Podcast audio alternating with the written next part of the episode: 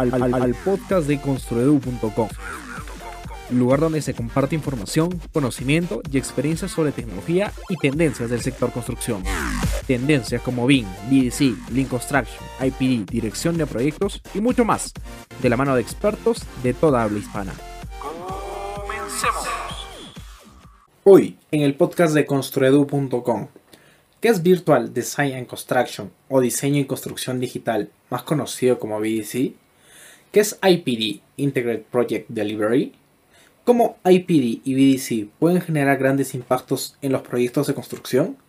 En busca de las respuestas, tuvimos que ir virtualmente hasta Lima, Perú, y hablar con el ingeniero Leandro Fernández, experto BIM, conferencista latinoamericano y actual investigador de nuevas tecnologías y optimización de procesos para la industria de la construcción en COSAPI, la segunda constructora más importante de Perú.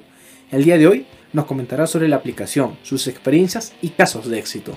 Soy el ingeniero Davis Jara y te traigo el podcast de Construedu, el podcast de tecnología y tendencias del sector construcción. El día de hoy vamos a hablar acerca de IPD BDC, experiencias y casos de éxito en su aplicación.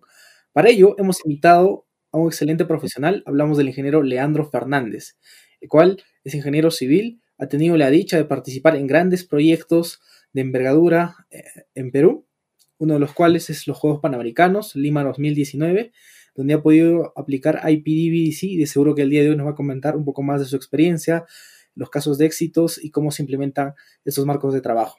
Así es que le doy la más cordial bienvenida, ingeniero, al podcast de Construeu. Hola Davis, muy buenas noches, más bien muchas gracias a ti. Eh, quiero felicitarte por esta muy buena iniciativa de poder crear eh, un, un, espacio donde podamos nosotros eh, difundir más conocimiento, que eso es justamente lo que falta hoy en día eh, muchas de las iniciativas que se están dando básicamente de, de nosotros los profesionales en, el, en, la industria de la construcción. Genial, nada, agradecido por usted por aceptarnos estar hoy día en el podcast. Eh, bueno, iniciemos. Para las personas que aún no lo conocen, no sé si nos puede comentar quién es el ingeniero Leandro Fernández. Sí, por supuesto. Uh, mi nombre es Leandro Fernández, yo soy ingeniero civil colegiado de la Pontificia Universidad Católica del Perú.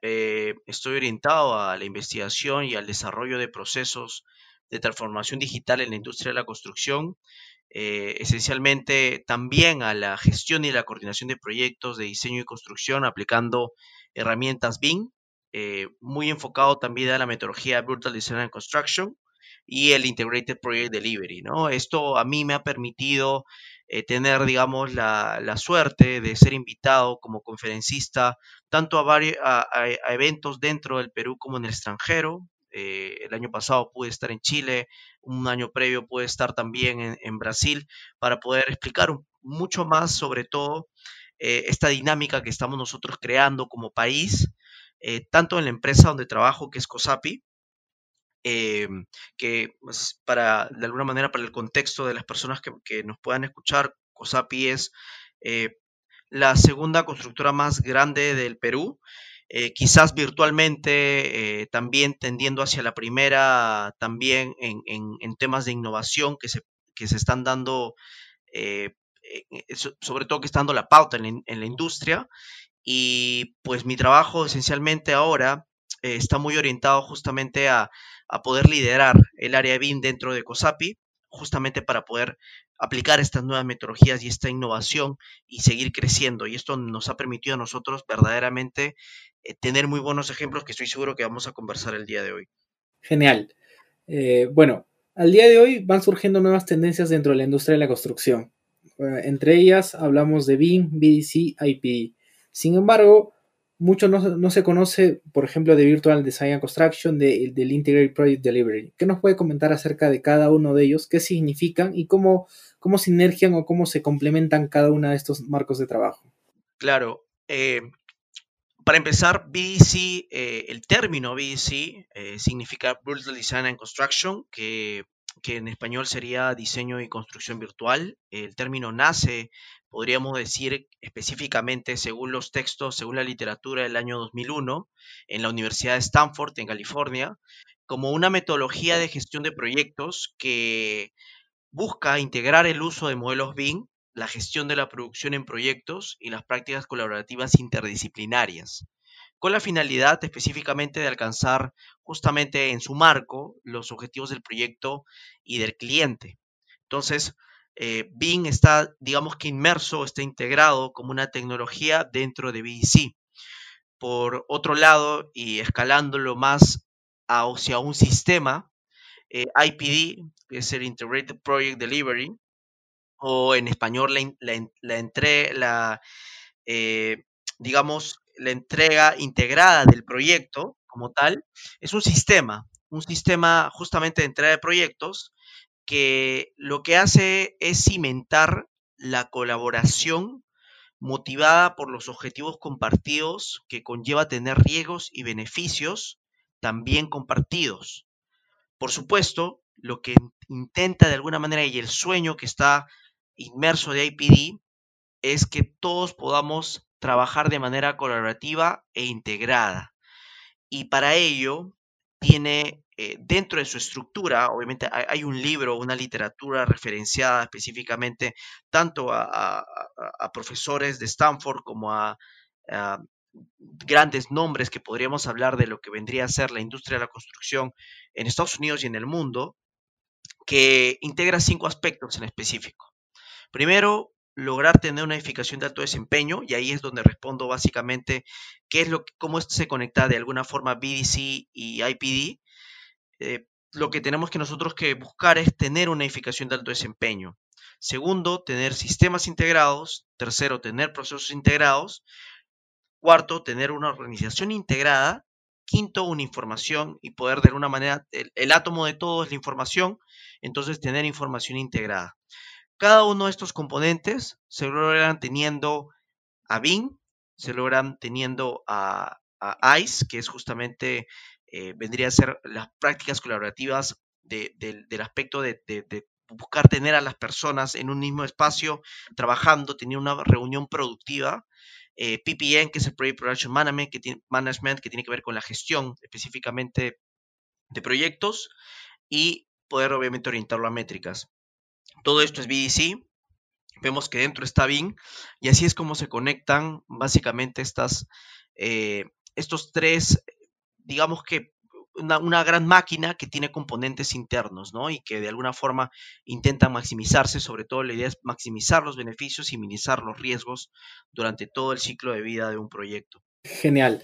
Eh, bajo lo que usted mencionaba, entonces podríamos, digamos, concluir que BIM es, la, es el componente tecnológico que en la suma con otros pilares hacen la Virtual Design and Construction y la palabra eh, clave, digamos, en temas de IPD, entiendo que es la colaboración, ¿correcto?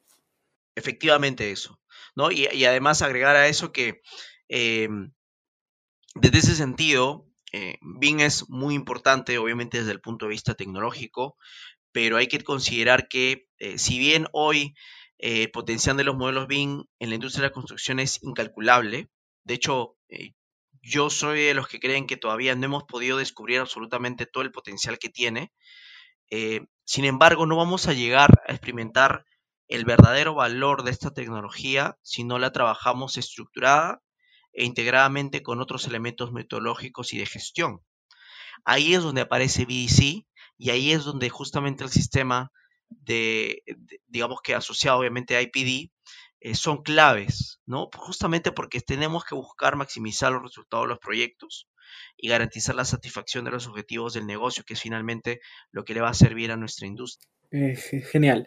Entiendo que de los proyectos que usted ha participado, ha participado en Lima 2019. Eh, mi consulta va por ese sentido. ¿Cómo uno, uh, cómo a nivel de empresa empieza a decir, hay que, hay que migrar a utilizar estos marcos de trabajo como BDC, IPD, teniendo en cuenta que era un proyecto de gran envergadura, no se tenían, digamos, este, otros proyectos o otros casos de éxito que se habían aplicado y eran las primeras experiencias. ¿Cómo es que una contratista o una empresa o a nivel de gobierno se dice apostemos por estos marcos de trabajo teniendo los grandes desafíos que, que envergaba este, este tipo de proyectos? Bueno, eh, siempre en la, incluso eh, hay que mencionarlo que en las catástrofes hay eh, el mayor desarrollo, incluso, y lo vemos ahora lamentablemente en lo que pasa en la pandemia, que eh, mucho de la evolución que estamos dando, los saltos tecnológicos que estamos brindando específicamente ahora, es entre todo lo negativo y que es por supuesto muchísimo mayor, hay temas positivos, ¿no? Y eso es así también como se brindó esta situación. Nosotros veníamos, y hay que entender el contexto del efecto en el cual nosotros habíamos ganado la organización de los Juegos Panamericanos y Parapanamericanos para Lima 2019, y lo ganamos el año 2013. Pasaron muchos años hasta que pudimos de alguna manera entender que nos faltaba poco tiempo. De alguna manera eh, nos pusimos las pilas un poco tarde o muy tarde y ahí es donde dijimos, bueno, tenemos que, ya no nos queda mucho tiempo, tenemos que aplicar nueva tecnología y eso lo dijimos como país, tenemos que buscar la manera de hacer esto que se vuelva realidad, si no, obviamente el ridículo internacional va a ser muchísimo mayor. Entonces veníamos con una coyuntura incluso muy complicada eh, en, sí misma y fue una muy buena iniciativa del gobierno eh, poder hacer este convenio que actualmente existe también para la reconstrucción del norte, en el cual se acompañaba desde, desde alguna de las bases con el contrato NEC 3, que es el New Engineering Contract, que es justamente en su versión 3, que el contrato de alguna manera te dice, eh, te, te promueve, te provee un marco contractual para un trabajo colaborativo. Eh, de alguna manera el gobierno apostó por esto y dijo, bueno, tenemos que fomentar el aspecto colaborativo. ¿Qué estrategias tiene este contrato NEC 3? Primero que te, te libra un poco del aspecto burocrático tradicional, dañino, eh, incluso a veces hasta insidioso en muchos de los casos de los contratos tradicionales, y te brinda un modelo de contrato estándar. Muy simple, equilibrado y justo para todos. De hecho, no, no es más de un par de páginas en general, no es un libro de contrato con letras pequeñas, es un contrato muy simple para absolutamente todas las personas que participan en el proyecto. Además, justamente lo que busca es enfocarse en, un contrato colaborativo, tiene este enfoque colaborativo para encontrar soluciones en equipo. Y tercero, y muy importante, es que justamente también está basado en incentivos, ¿no? Entonces, em, o todos ganan o todos pierden, ¿no? Pero todos somos parte de un equipo. Tienes que de alguna manera desmembrar la idea de que si que vas a participar de un proyecto, ya no eres, ya no eres, digamos, ya no, ya no tienes el logo de, la empresa, a la cual perteneces, ahora eres una empresa mucho más grande que es un proyecto que en este caso vendría a ser, por ejemplo, el desarrollo de los Juegos Panamericanos para lo que fuera la Videna. Entonces, el contrato NEC 3 de alguna manera te dice que tienes que ser colaborativo, ¿no? Te, fomenta y te, lo indica, pero lamentablemente eh, no te dice cómo.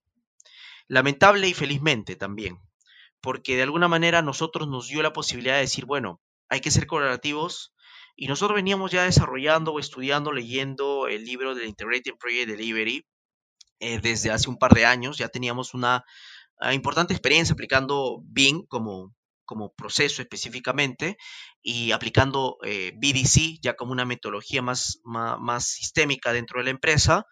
Y IPD era una, lo veíamos desde un punto de vista, digamos que académico, muy en los libros, y no teníamos una oportunidad donde aplicarlo. Y esta fue la oportunidad donde dijimos, bueno, tenemos que llevarlo y tenemos que empujarlo. Y obviamente eh, nos permitió justamente lograr los objetivos que se estaban persiguiendo. Ahora, esto obviamente maximizándolo hacia el futuro, eh, va a tener que incurrir naturalmente en un cambio eh, mucho más profundo en el aspecto contractual tenemos que evolucionar muchísimo en eso.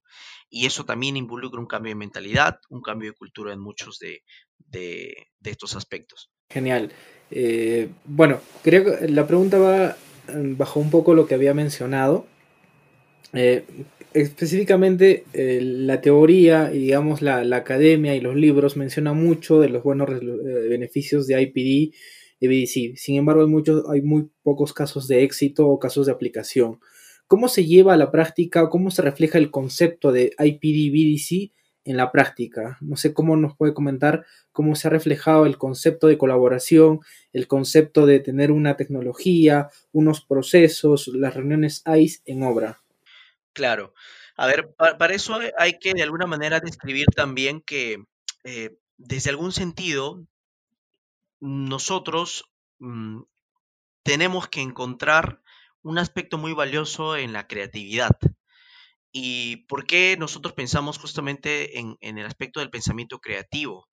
Porque teníamos que enlazar un texto que venía formalizado o estructurado en una realidad, digamos que un poco ajena a la nuestra, no tan separada tampoco, pero sí tratar de traerla a la realidad peruana, asentándola específicamente en lo que se trataba de buscar en, buenas soluciones y en buenas prácticas, porque bien eh, si el texto te indica específicamente qué debes realizar o cómo deberías tú buscar algo, eh, teníamos que buscarlo con nuestras herramientas, cómo poderlo, cómo lo podíamos ejecutar en un proyecto.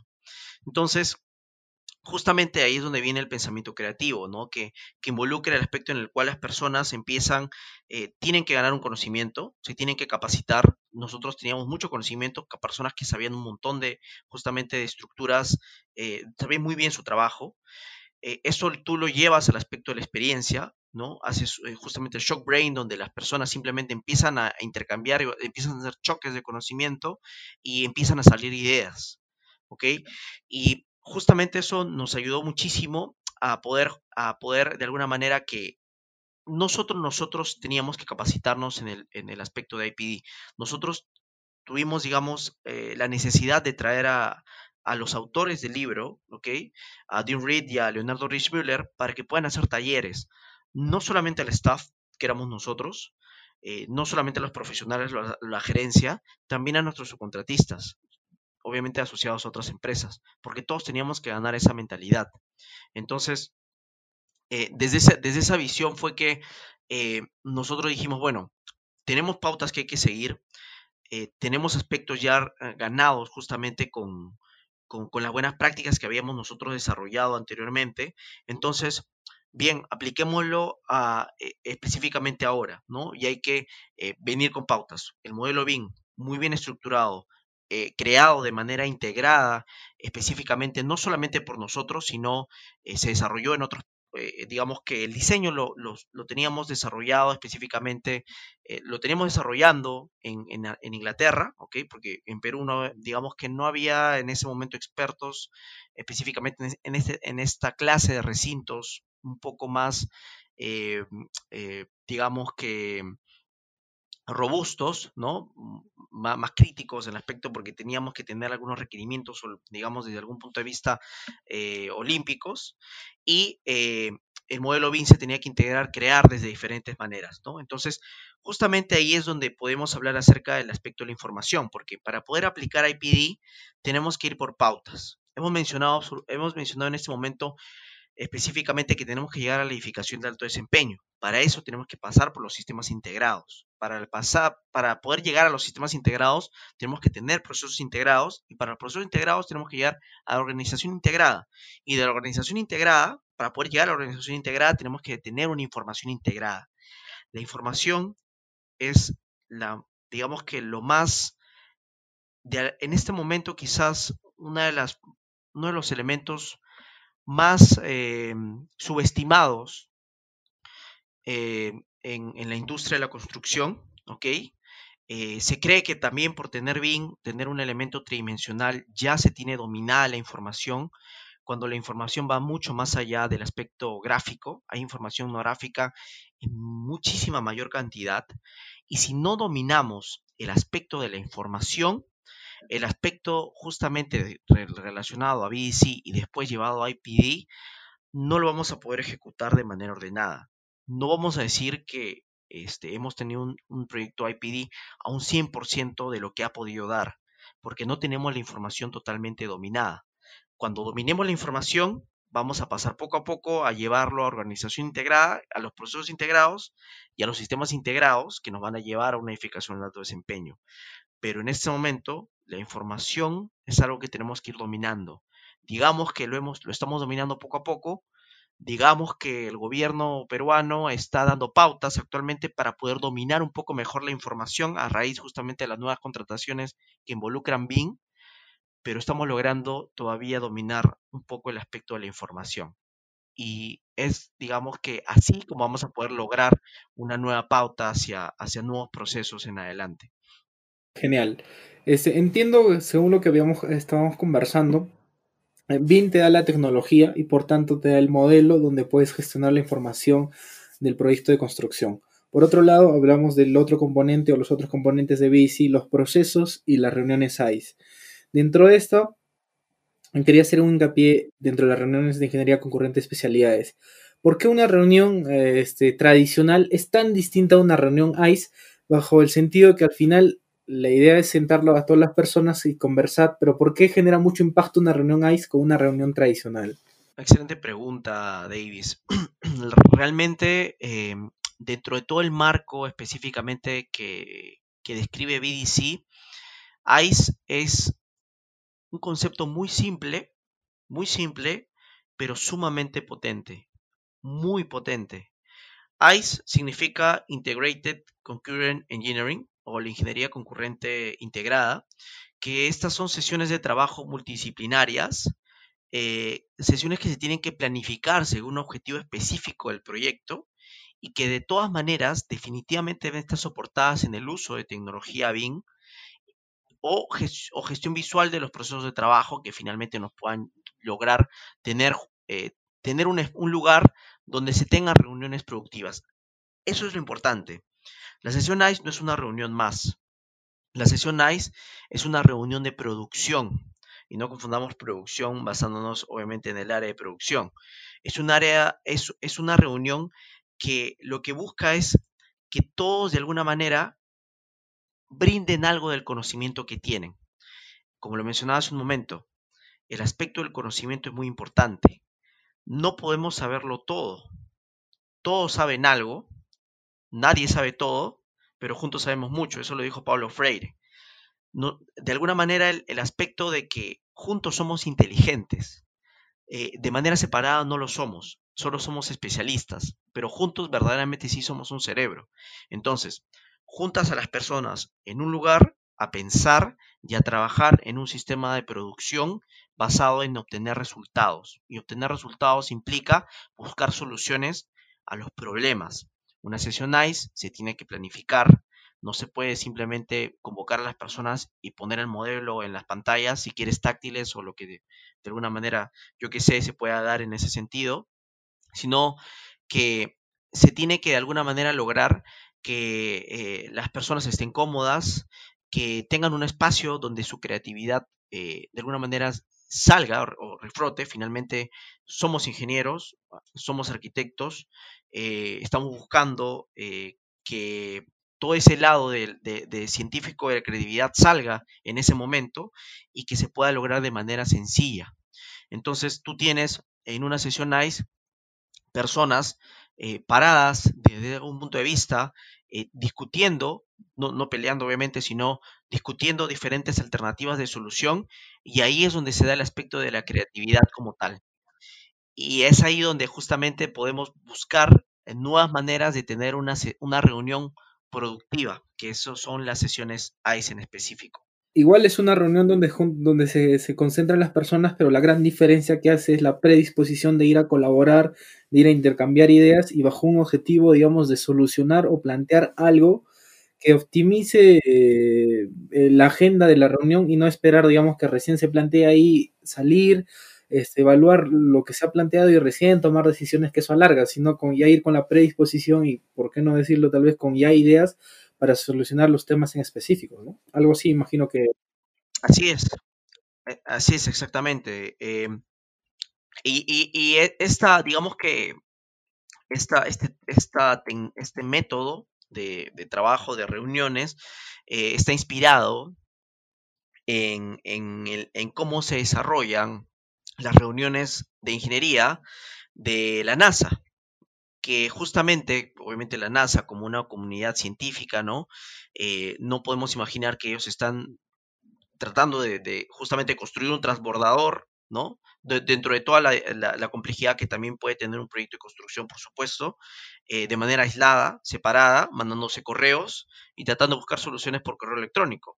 Si uno busca cómo lo desarrollan, están todos en un espacio juntos mirando una pantalla donde se está viendo de manera tridimensional los objetos, la información sale también y se tiene un espacio colaborativo porque están buscando integrar. Es un poco ilógico que trabajemos de manera aislada si finalmente tenemos que encontrar el momento para poder crear un objeto integrado. No es independiente entre sí, no está aislado, no son diferentes áreas, son todos juntos trabajando por un mismo objetivo. Entonces, es justamente eso, ¿no? Y, es ahí hacia donde, donde ICE em, apunta como un, muy buen método, digamos, de, trabajo colaborativo, ¿no? Para justamente garantizar el flujo continuo de la producción, ¿no? Y, y resolver los problemas de manera oportuna en general. Genial. Eh, bajo, el, bajo el entendimiento que un proyecto de construcción eh, involucra muchas especialidades, portando muchas empresas que no solamente depende del contratista principal, sino de varias subcontratistas, ¿cómo se le transmite? Es decir, ¿sabes qué? Vamos a aplicar BAC, vamos a aplicar IPD, vamos a hacer las reuniones ICE a las, a las subcontratistas, entendiendo que son una organización distinta, ¿no? Por más que forma parte del mismo proyecto, pero al, ser otra organización con otros objetivos o otros intereses, ¿cómo se les integra para que formen parte de todo eso? Sí, esa es una muy buena pregunta también, porque justamente al ser nosotros una industria un tanto eh, compleja en ese sentido, nosotros eh, dependemos de mucho de, de la tercerización en general, entonces trabajamos con diferentes empresas. El problema es que cada empresa en muchos de los aspectos tiene sus propios objetivos y eso es lo que de alguna manera dificulta el espacio donde se puede aplicar o implementar algo, algo nuevo, diga, ni siquiera, digamos, orientándolo ahora a, a BDC en ese sentido. Entonces, si las personas no tienen objetivos compartidos, difícilmente van a tratar justamente de entender o comprender cuál es la necesidad que estás buscando de alguna manera resolver. Entonces, siempre que nosotros hemos trabajado con, con subcontratistas, eh, siempre han sido, digamos, y te lo digo de manera sincera porque he trabajado también en varios proyectos, se ha generado un muy buen ambiente laboral. Totalmente diferente quizás al conflictivo que se puede dar en, otras áreas. Siempre, eh, digamos que el área BIN, el equipo BIN de un proyecto, siempre ha buscado la, sinceramente, la amistad o el acercamiento con las subcontratas. ¿De qué manera? Primero, capacitaciones. La subcontrata, en muchos los casos, si es que simplemente está ingresando y no tiene requerimientos, se lo tiene que capacitar, tiene que, tiene que entender que es importante, tiene que entender que él va a estar ahí, pero no está ahí porque simplemente tiene que darle dinero a su empresa y está, ¿no? Que finalmente eso es obviamente algo que es relevante para ellos, por supuesto, porque son una compañía y van a hacer dinero, sino que tienen que pensar que están creando un proyecto juntos, un proyecto que tiene una importancia. Y ahí se evitan los conflictos. Eh, justamente ahí es donde, donde lamentablemente en muchas de estas, eh, de estas dinámicas eh, se, ha, se, ha, visto, lamentablemente, Davis, que los proyectos, ya no es divertido hacer proyectos de construcción, ¿no? O sea, justo eso lo comentábamos con algunos colegas, es como si ya no fuera divertido hacer proyectos de construcción. O sea, ya hemos perdido desde ese punto de vista em, cómo de alguna manera podemos lograr proyectos de construcción en ese sentido. Entonces, eh, ya no es divertido, ahora es mucha pelea, mucha discusión. Eh, cada uno está haciendo sus propias, trata de buscar eh, sus propios objetivos. Entonces, lo primero es alinear objetivos, tener objetivos compartidos con los subcontratistas, capacitarlos, hacerles entender que son parte del equipo y, enseñarles la, justamente la importancia que, tienen al participar dentro de las reuniones, por ejemplo, de las sesiones SAIS que no es solamente el hecho de que estén ahí, que coloquen las instalaciones y ya está, y, buscar controlarlos, sino darles todas las facilidades para que eh, finalmente sean parte del equipo. Eh, lamentablemente en la cultura actual eh, se piensa de que uno es el jefe de la subcontrata, ¿no? O sea, nosotros los hemos contratado y de alguna manera eso hace que nosotros seamos los jefes de ellos. Cuando en otros espacios colaborativos realmente diría que es hasta todo lo contrario. La subcontrata tiene que dominar el espectro justamente porque está haciendo un trabajo muy relevante. Entonces, lo que tenemos que buscar nosotros como contratistas es hacer que tengan absolutamente todas las facilidades para que puedan trabajar. esa situación de, querer controlar a su contrata eh, siempre ha dificultado mucho esa situación. Entonces, en un espacio colaborativo, todos somos parte de una misma empresa, todos buscamos las soluciones justamente a esos problemas.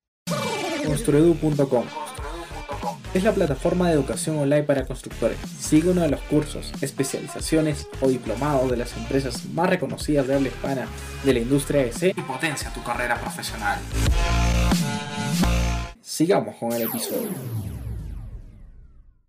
¿Cuáles son los indicadores o las métricas para ver el éxito o el, fracaso, por llamarlo así, de la aplicación o implementación de, o la utilización, mejor dicho, de BDC y IPD? ¿O cómo de alguna manera uno puede visualizar este, si ha sido exitoso la implementación de estos marcos de trabajo?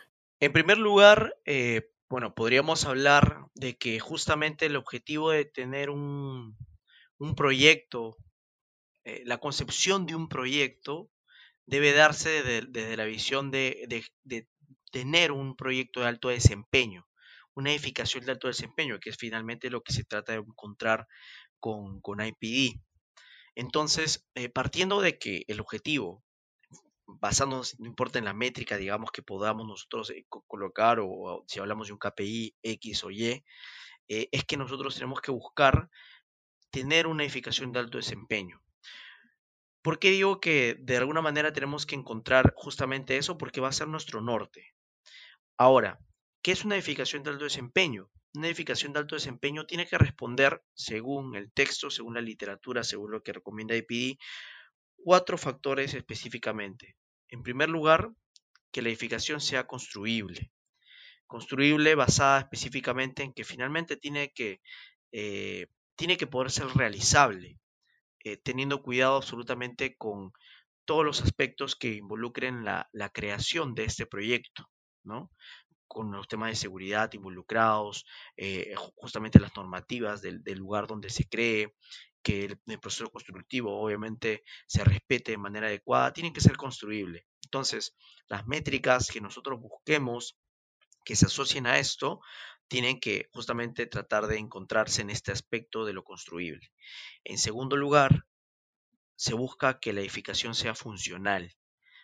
Con funcional eh, se, entiende de que tiene que cumplir obviamente un aspecto eh, por el, lugar por, por, lo cual de alguna manera ha sido concebido. ¿no? Se, se, tiene que poder utilizar, se tiene que poder aprovechar, tiene que ser accesible para cualquier tipo de persona que quiera de alguna manera o tenga que tener acceso a este lugar, eh, si es que la edificación finalmente no, no cumple ah, estos aspectos específicamente, estamos hablando de, algo que finalmente quizás no tiene un producto de calidad de manera apropiada.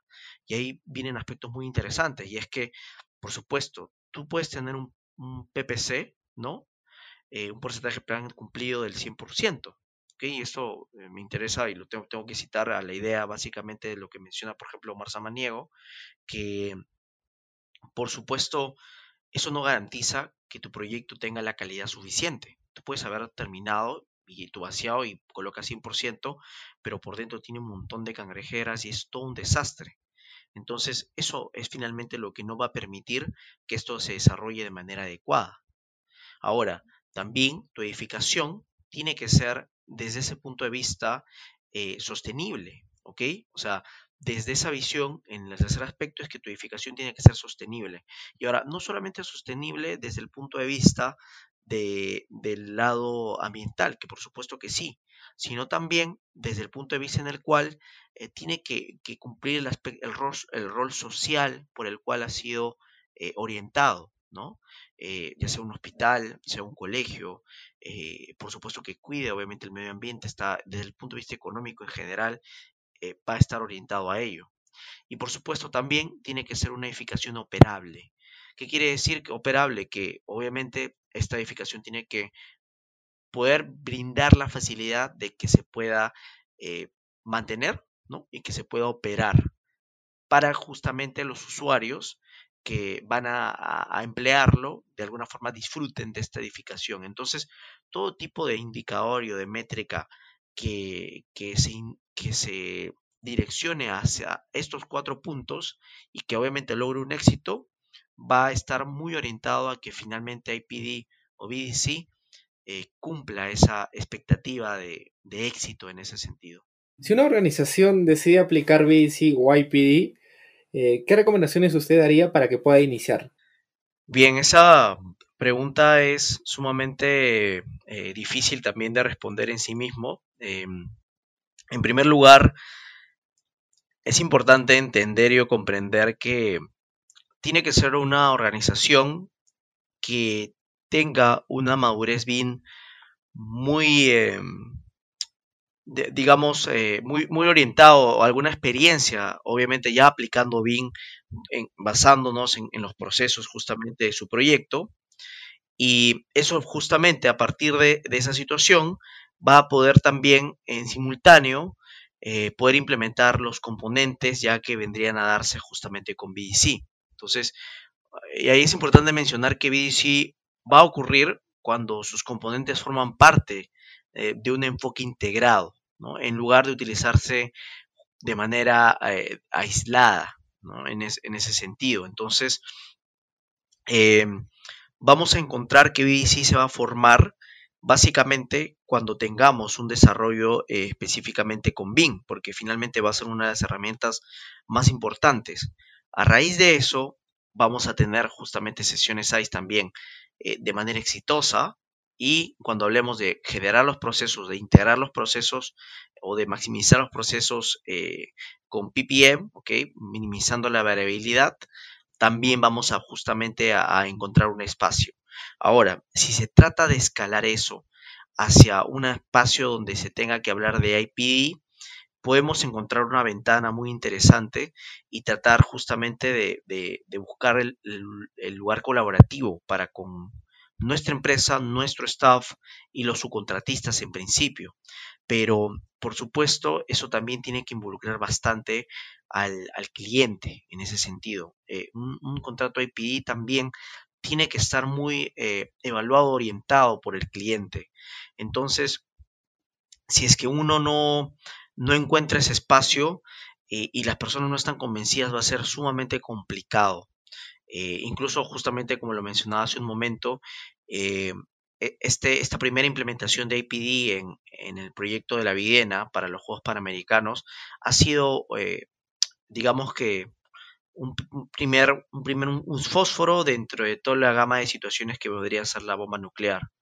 Ha sido un primer sesgo, un primer acercamiento a eso y todavía falta aplicar mucho más porque necesitamos integrar muchísimos más aspectos a nuestros cambios organizacionales.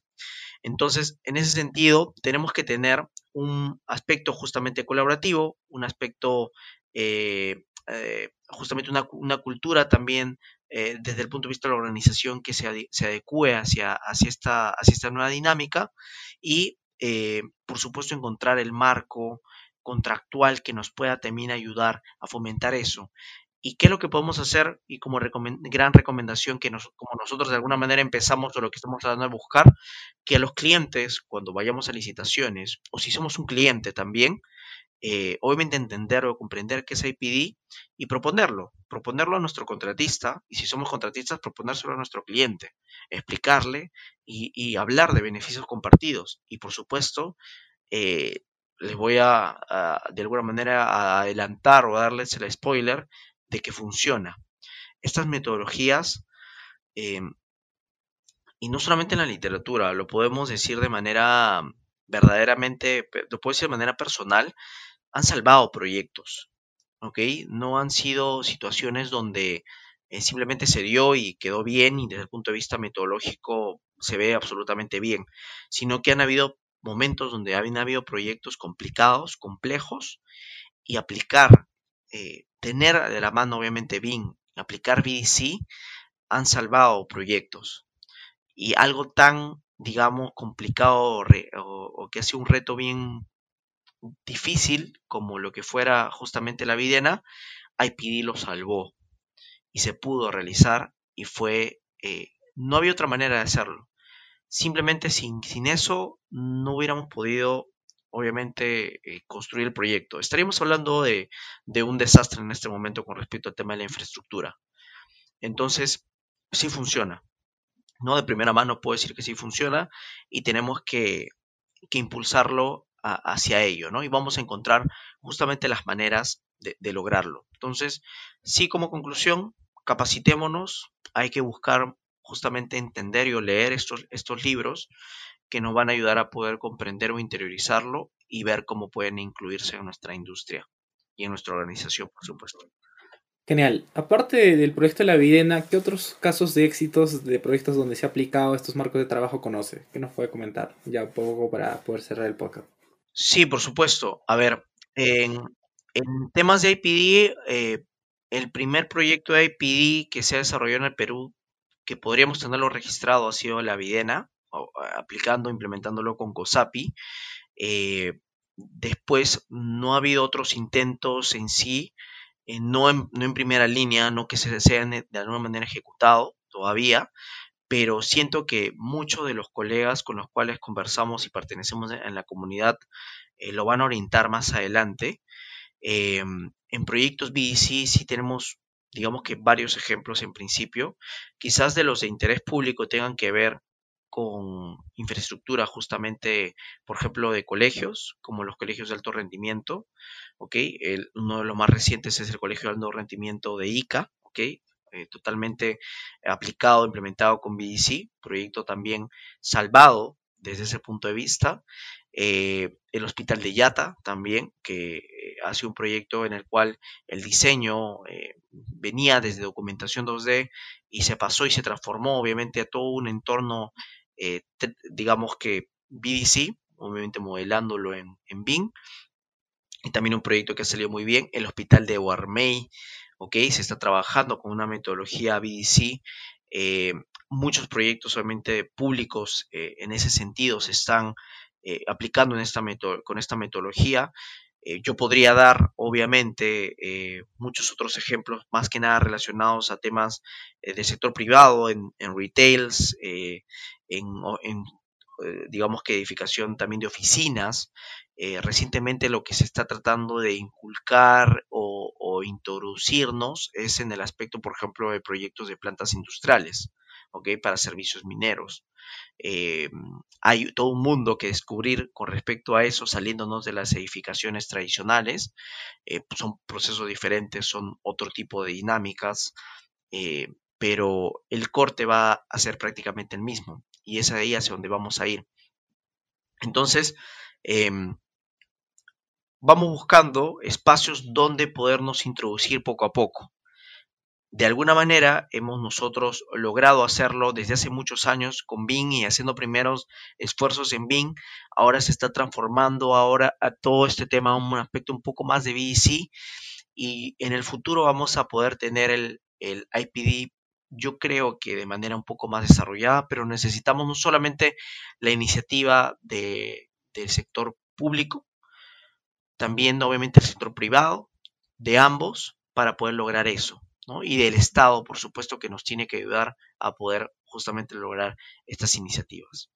Eh, bueno, generalmente hacemos esta pregunta ya, ingeniero, para poder cerrar. Una de esas es, ¿cómo ve la industria de la construcción de aquí unos 20 años? ¿Cómo se lo sueña o cómo lo sueña el ingeniero Leandro Fernández? A ver, es, una pregunta muy, muy profunda. Obviamente, eh, tenemos que enmarcarnos en el contexto en el cual nosotros vivimos en, este momento.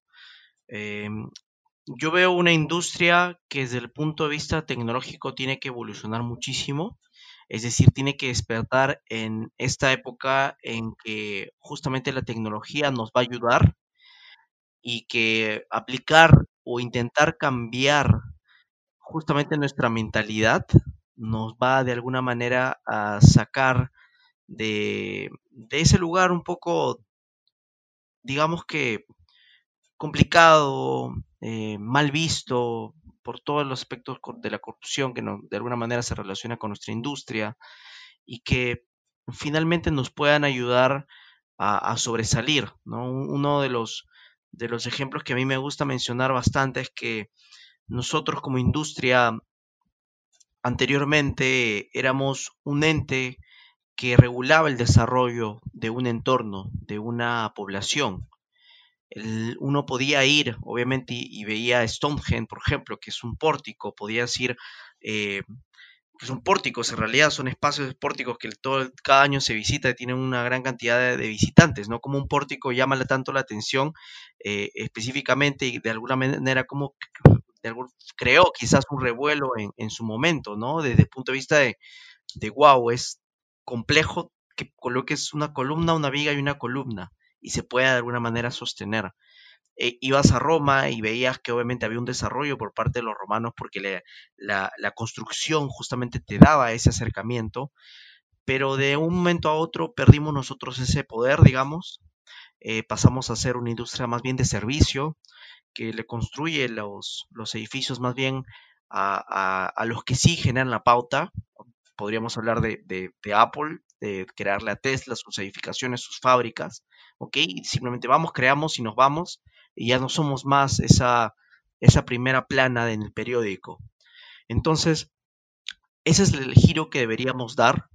Eh, los ejemplos se han dado básicamente, eh, por ejemplo, con lo que se vio en, eh, con lo que pasó específicamente en la construcción de los edificios de los, hospitales de Wuhan, que se construyeron obviamente en una cantidad de días eh, nadie, todos hablan de los 10 días, nadie habla de cómo es que verdaderamente se logró eso, obviamente basándonos en todo lo que hemos conversado el día de hoy, tratando de industrializar mucho más eh, la construcción, pero yo creo que es ahí hacia donde debemos ir. Entonces yo espero, quizás no en 20 años, quizás en un poco de tiempo más, quién sabe, esperaría que mucho menos, una industria que funcione como una fábrica, ¿ok?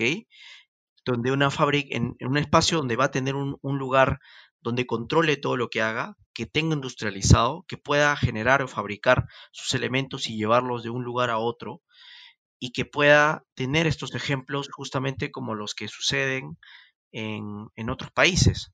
Que, ojo, no, sea, no, no quiere decir que ellos hagan eso todos los días. Por supuesto es algo muy interesante, pero justamente se tiene que dar un cambio de mentalidad desde, desde, esa, desde esa visión, ¿no? Y es ahí hacia donde tenemos que apuntar. Entiendo, qué genial, qué, qué, qué, bonito futuro es el que se imagina. Y yo creo que también gran parte de los constructores de día apuntamos a eso y, esperemos que sea realidad, ¿no? Que dejemos de estar en la cola a nivel de innovación tecnológica, que se, digamos se deje el paradigma que la construcción es una industria artesanal y si podamos aplicar todo lo que usted menciona. Qué, qué bonito. Eh, bueno, que por otro lado quería preguntarle este, el tema de alguna anécdota que nos pueda compartir, algo tal vez gracioso, importante, no sé, algo que le haya marcado en su vida profesional.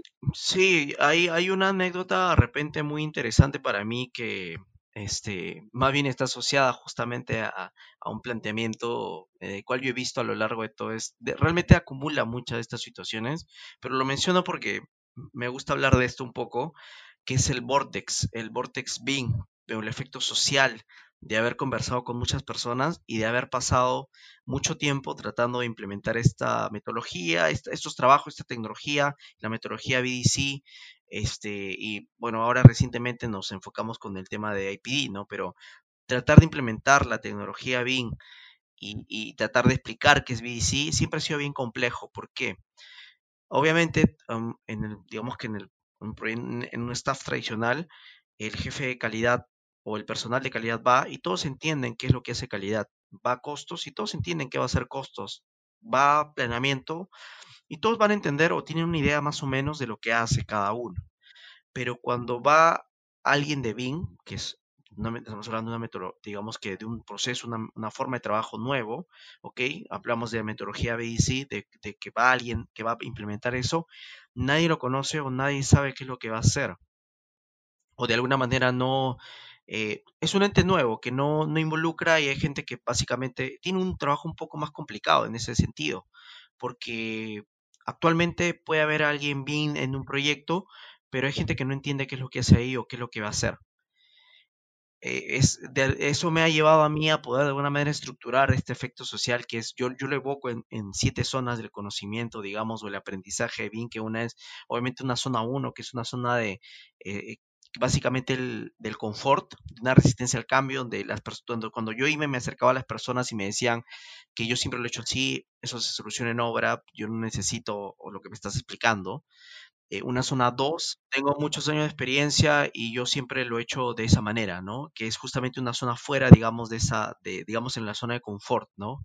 Después una zona más de acercamiento, donde las personas, donde uno, donde, digamos, o fallaba el AutoCAD, o no sé, pues el Excel pues finalmente no le daba toda la información y necesitaban sacar una vista, un metrado y por ahí habían escuchado que había algo ahí que les podía ayudar y ellos venían y se acercaban y me decían algo como que, oye, ¿puedes abrir tu, tu dibujo? este, que eso de la broma eh, internas para nosotros siempre ha sido una, una ofensa interesante porque es como, bueno, abre el dibujo, ¿no? Abre esto, esto que está, no sé, pues tus imágenes, el dibujo, ajá. Y don, uno le tiene que explicar que no es solamente un dibujo, es un, obviamente es un aspecto de, de, de, elementos tridimensionales con información, y bueno, de ahí se quedan solamente con el 3D nada más, ¿no?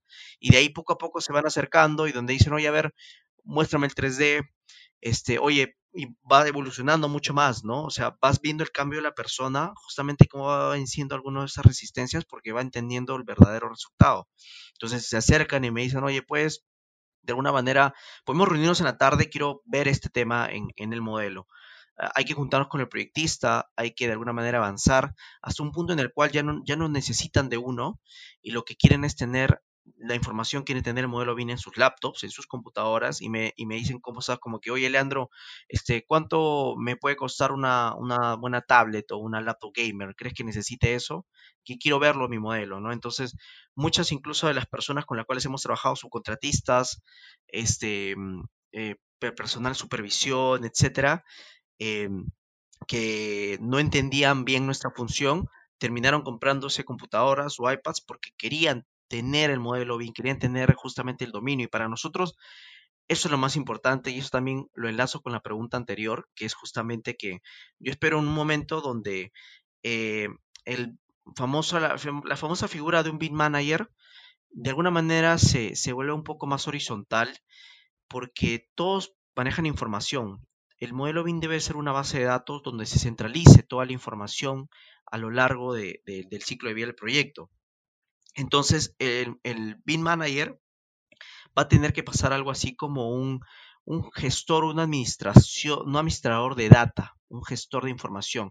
Si quieres un científico de datos, ¿ok? Asociado obviamente a lo que vendría a ser la industria de la construcción, pero hacia ahí vamos a tener que apuntar, porque no vamos a decir que él siempre va a estar modelando, siempre va a gestionar un aspecto del modelado, sino que va a tenerse que asociar a que las personas finalmente integren su propia información y todo ese, todo ese caudal de información se pueda gestionar y sea obviamente coherente para después entregar toda una base de datos.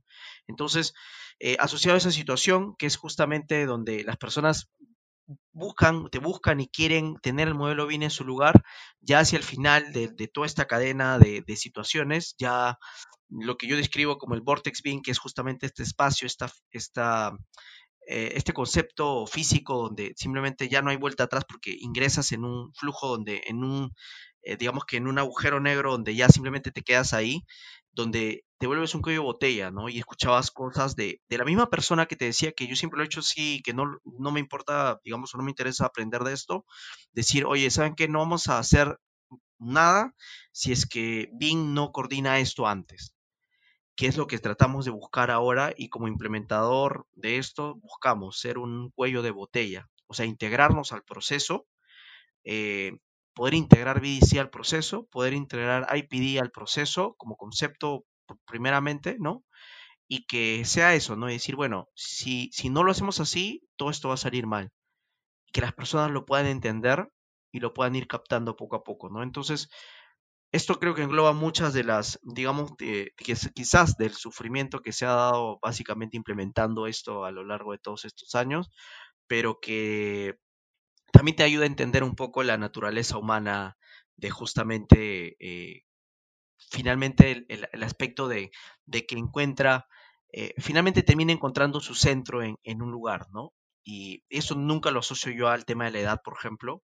Yo he visto personas mm, suman, o sea, mayores eh, a, a, aplicar o entender bingo el concepto de manera excelente y personas más bien menores, ¿ok? que no lo quieren aplicar o que tienen un poco más de, muros, en, más de resistencia. Entonces, tema de edad, ya yo totalmente desfasado de esa situación. Podríamos tener algunas teorías al respecto, pero em, hay que encaminarnos sobre todo a eso, al cambio, ¿no? Ya, ya a, salir de la zona de confort que actualmente podemos tener. Genial, sí, pues no, eh, todo el mundo cree que este tema de, de BASIC solamente es un software y aprendes el software y, se acabó, ¿no? Por eso desde esa perspectiva no le da mucho valor, pero claramente engloba mucho más según el tema que hemos conversado hoy día. Y aparte no es un proceso que se logra de la noche a la mañana, no es un, es un largo tiempo, un bastante sacrificio, como usted lo mencionaba antes, éramos mal visto, poco a poco se volvió una necesidad y ahora es parte del proceso, ¿no? Y bueno, también me ha pasado y, sé todo lo que, lo que comentaba. Bueno, ya para cerrar, le pediría qué recomendaciones eh, puede, puede dar a los profesionales que el día de hoy escuchan este podcast. Sí, por supuesto, para específicamente para las personas que escuchan el podcast de Construedu, definitivamente adquirir el libro de Integrating Pre-Delivery, ¿ok? Que es lo que hemos conversado el día de hoy, que no es un libro, es, es un libro amplio, pero sobre todo es un libro que te invita mucho a pensar o a filosofar si quieres, ¿ok? Que de alguna manera te brinda un aspecto diferente, te ayuda a entender por qué la ingeniería dentro de la, específicamente el espectro de la construcción, es importante y por qué nosotros como personas debemos trabajar de manera colaborativa. No estamos hablando aquí de fórmulas eh, específicamente o de situaciones en específico que sean técnicas, sino es un libro más, yo diría, de filosofía, ¿ok? Que yo creo que cualquier ingeniero debería, dedicado a la industria de la construcción, debería leerlo. Genial. Bueno, muy amable ingeniero por su participación, agradecido por, por compartirnos un poco más de su conocimiento, su experiencia a todas las comunidades y profesionales que el día de hoy seguro escuchan este podcast. También imagino que a los que están escuchando se generan muchas preguntas, muchas incertidumbres, así como también muchas ganas de, aplicar estos eh, nuevos marcos, hacer consultas. Bajo ese sentido, eh, no sé si nos puede dejar sus datos de contacto, donde encontramos al ingeniero Leandro Fernández, para que aquellas personas que estén escuchando les haya generado dudas, el presente capítulo se puedan contactar con usted. Sí, por supuesto. Eh, pueden buscarme en, LinkedIn, por supuesto, como Leandro Fernández Ramos, ¿ok?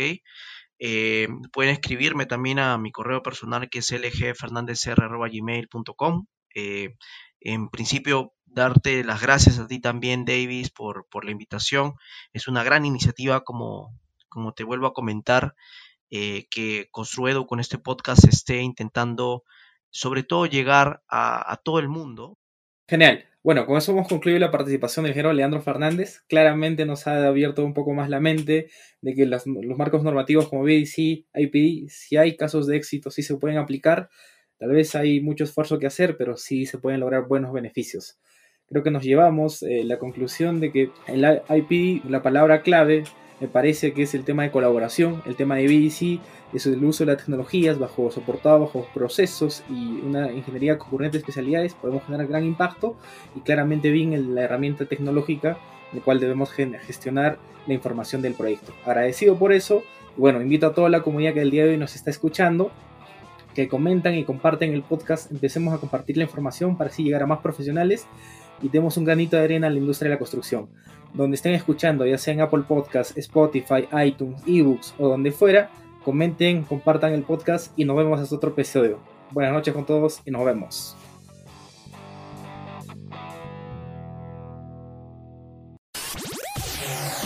Gracias por escuchar un episodio más del podcast de Construidor. El podcast que te trae las últimas tecnologías y tendencias del sector construcción. Encuentra todas nuestras entrevistas en www.construidor.com y en nuestros canales de YouTube, Instagram, LinkedIn y Facebook. Si te fue útil, comenta y comparte el podcast. Nos escuchamos en una semana. Chao, chao.